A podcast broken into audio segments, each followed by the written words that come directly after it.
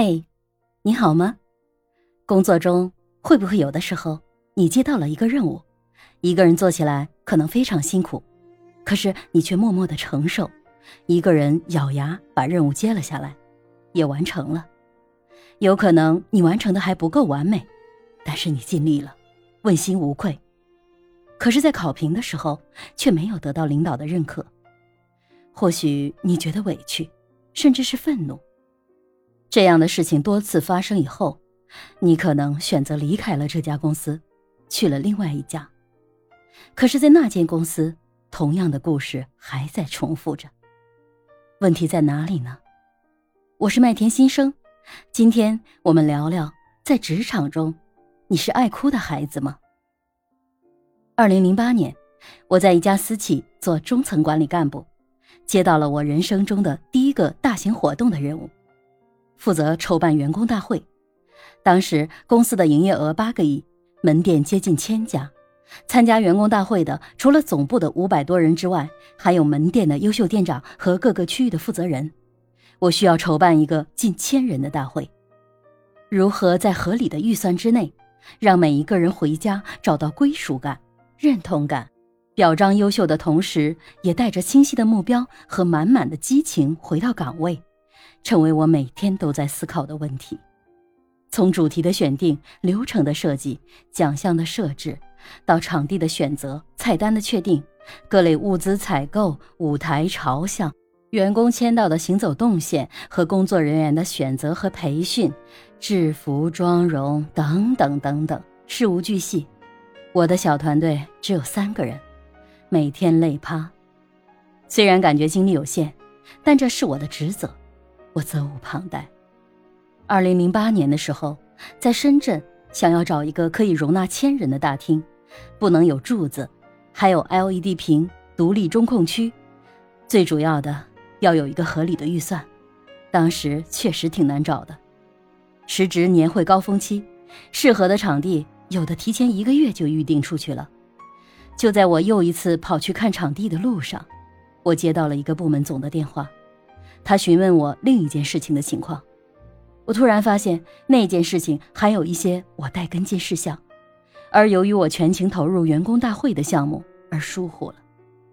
虽然当天我回去加班把事情处理完了，但还是影响了别人的工作进度。事后我和他抱怨手上的事情太多，难免有些顾此失彼。他只问了我一句话：“老板知道你的难处吗？”是啊。从我接到这个任务的那天起，我好像就是只忙碌的蚂蚁，任劳任怨的干活，甚至有些吃不消，也没有想到去向上级求助和汇报，只是一味的在死撑。于是我向老板汇报了目前的进度、下一步的计划和存在的困难。第二天，老板召集了一个管理层的临时例会，我一个人死撑面临的很多问题，都在会后有人跟进了。而我仍旧负责结果、跟踪进度、推动整体的项目进行即可。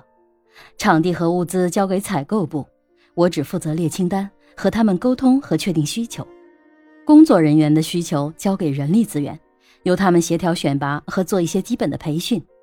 现场的设计规划和主题的呈现交给品牌部做平面空间和陈列布置等等。其实这些对每个部门来说都是很基本的工作要求，每个部门只要清晰要求，在规定的时间之内完成就好了。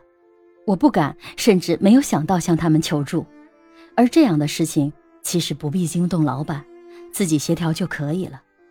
从这个角度上来说，还是我的无能。事后，老板问了我一句话：“你觉得什么是管理？”我一愣，那个时候。我开始深刻的试图理解“管理”这两个字。当我们想去做一件事情的时候，可以自己去做到，那靠的是自己的知识、技能和执行能力。可当我们想做一件一个人做不到的事情的时候，如何协调好相关的资源，让更多的人协同一致，达成共同的目标，这就是我事后复盘的核心理解。举个例子，我想后天去参加一个会议。会议地点在北京，于是我自己订机票、找酒店、安排好手上的工作交接，订好机场接送的车辆等等。这是我自己的能力就可以做到的。可是，如果这是一个千人团队的会议，那可能需要包机，安排更多间酒店，租更多的车，并确定好会议的议程和协调好所有的人员的住宿等等。这时就需要一个团队来协助你完成了。一零年的时候，我就曾经做过一次这样的事儿，包机去云南开年会。可以说，通过项目管理让结果更好。也可以说，通过项目管理让员工成长历练，在可控的范围内练兵。在职场中，我们经常看到很多的管理者一个人冲在前面做事情累死累活，可是他却没有想到，正是他冲在最前面，反而制约了下属的发展。他也没有注意到自己其实可以协调更多的人做更有挑战的工作。那一年，我们在深圳的市民中心召开了员工大会。让外地的员工深刻地感受到公司的实力，也在那一年，全体员工和老板有了一个君子协议：如果做到相应的业绩，就去欧洲旅游。我们达到了预期的会议目标，也在当年如愿去了欧洲，成为企业发展史里精彩的一笔。另一方面，如果我没有去向老板求助，一味的苦撑，结果不得而知。但我知道，我付出十倍的努力。也可能达不到这样的效果。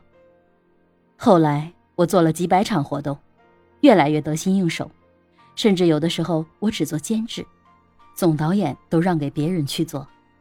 我特别感谢2008年的第一次活动，让我学会了协同，让我开始真正的意识到“管理”两个字的价值，也让我明白通过大战可以养兵练兵的重要性。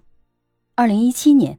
我把当年的活动总导演交给一个刚毕业七个月的大学生，很多人质疑，公司又不是没人了，为什么让一个经验不足够的孩子做这样的一件事儿？自然，在过程中他出了各种各样的问题。当活动结束的时候，在全体的演职人员谢幕合影的时候，他抱着我嚎啕大哭，然后他在我耳边说：“姐姐，你胆子可真大，这么大的项目敢交给我做。”我说：“我相信你。其实我相信的是团队，是我自己调动团队的能力，而同时我也通过这样的活动锻炼了员工，给了他们足够的成长空间。而所有的这些成长，都是从一次死撑开始的。